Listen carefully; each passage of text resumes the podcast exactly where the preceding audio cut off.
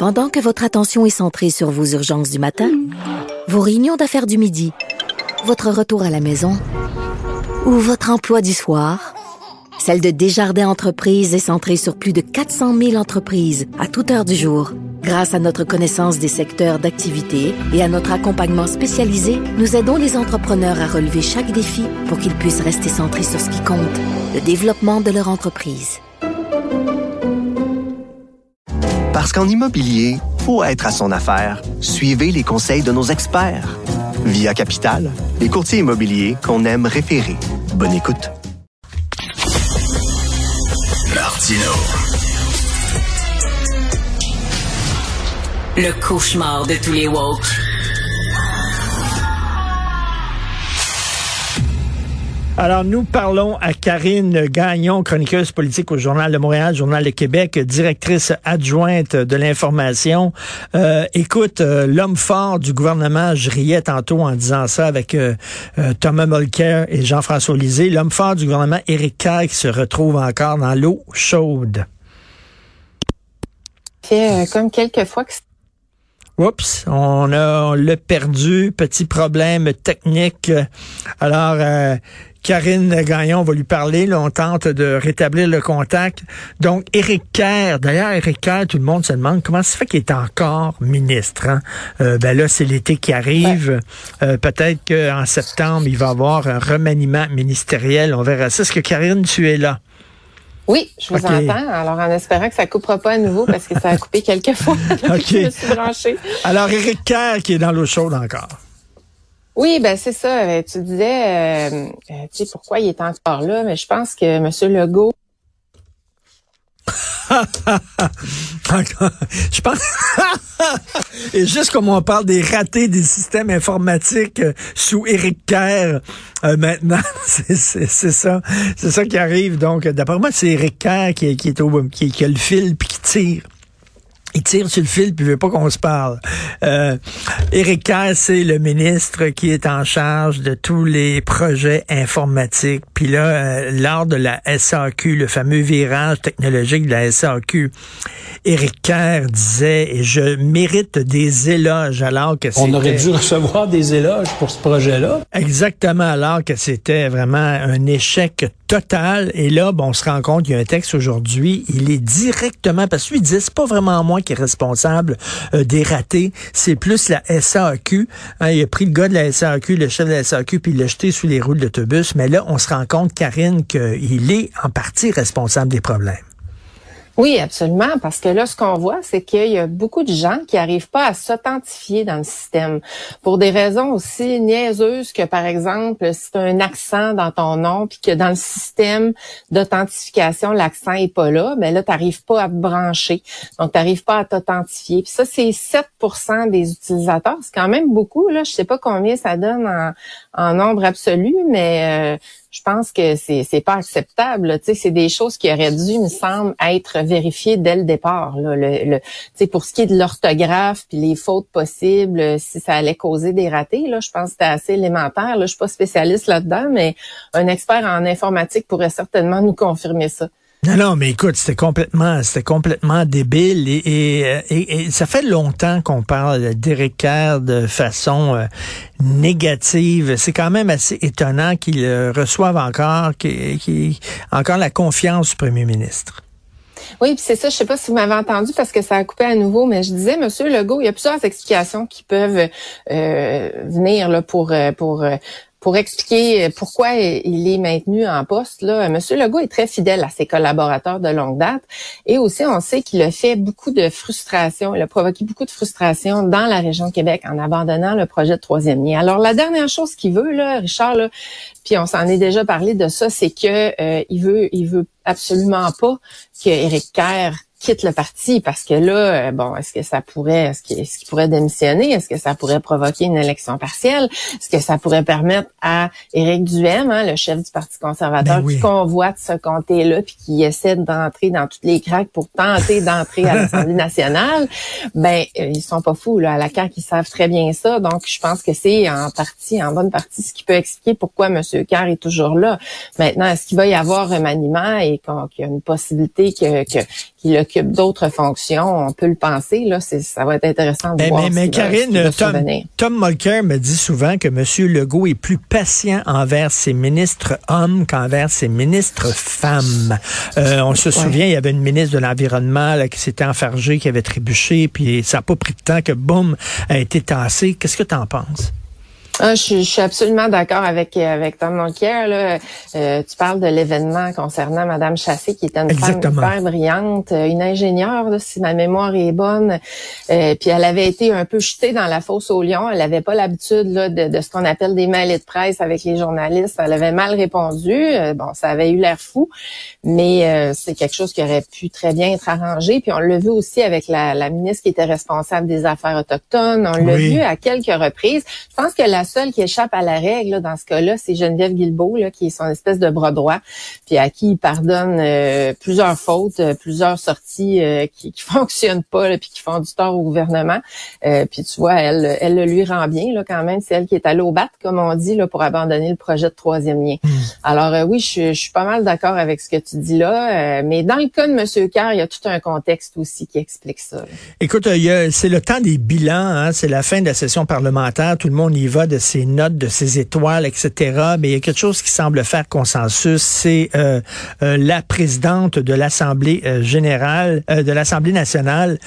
tout le monde dit quand elle a été nommée, on la voyait pas là, on était très dubitatif, assez sceptique, puis finalement, elle a bien tiré son épingle du jeu. Est-ce que tu es d'accord?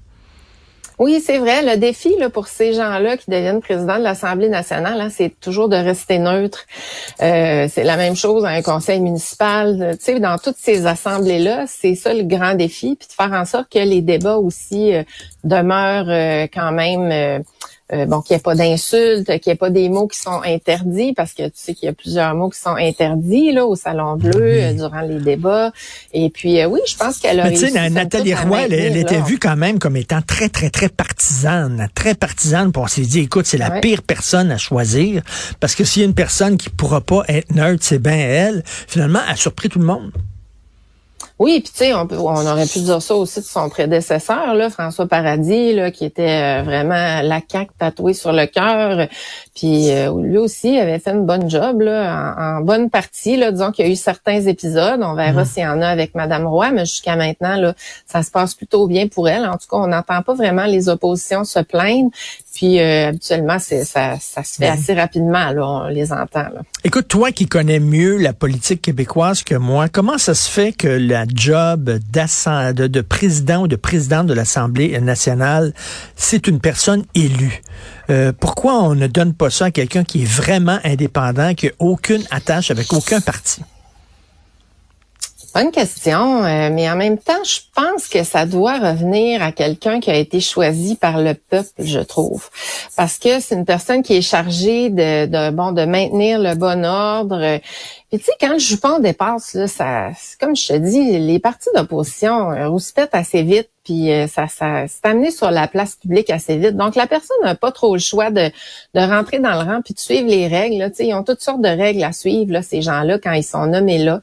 Euh, puis euh, je pense que ça, ça peut très bien se faire par un élu. En fait, je pense que ça doit revenir à un élu pour ma part. Et tu veux parler du Conseil de la magistrature. Hein? Quand il y a un juge qui se comporte mal, le Conseil de la magistrature fait enquête sur ce juge-là, ou sur cette juge-là. Mais si la personne démissionne, paf, l'enquête arrête. Et toi, tu dis pourquoi? Ben, je trouve ça particulier. On parle du juge Russell Brown là, qui a été, euh, qui a fait l'objet d'une plainte de la part d'un marine américain pour un événement qui est survenu en Arizona dans un hôtel. Le juge en question euh, venait de prononcer un discours euh, pour un prix qui avait été remis à, à Louise Arbour, là, qui est une juge très très connue, hmm. bon très réputée dans le monde entier. et donc lorsqu'il y a eu euh, début d'enquête dans le dossier, lui a choisi de démissionner, ce juge-là. Et là, ben ça, ça fait en sorte que euh, tout ce qui entoure la preuve est maintenant classé secret, donc on n'a plus accès à ces documents-là. Euh, et puis je trouve ça particulier de part et d'autre parce que s'il y a rien à se reprocher, ben ça serait bien de faire la lumière. S'il y a quelque chose à se reprocher, ça serait important de faire la lumière aussi, parce que quand on parle de, de quelqu'un qui a siégé à la Cour suprême, c'est quand même pas le moindre des postes, là, tu vas être d'accord avec moi. Alors pourquoi est-ce que tout ça s'interrompt quand la personne démissionne sous prétexte qu'elle n'est plus juge? Elle l'a toujours bien été. Alors, Mais c'est euh, comme si on disait, c'est comme si on permettait à ces gens-là de se, de sauver la face en disant si vous ben démissionnez, ça ne sortira pas en public, puis vous allez pouvoir sauver la face. Donc, parce qu'ils savent que si on leur permet ça, peut-être qu'il va y avoir des démissions, tandis que si on leur permet pas ça, de toute façon, on va laver le linge en famille. Fait que ces gens-là, ces gens-là démissionneront pas. Ben, tu sais, c'est comme si on se dit, on leur dit, ben, vous pouvez faire n'importe quoi, vous démissionnerez. Pour moi, ça n'a pas de sens. Puis c'est quand même pas rien là, ce qui lui est reproché.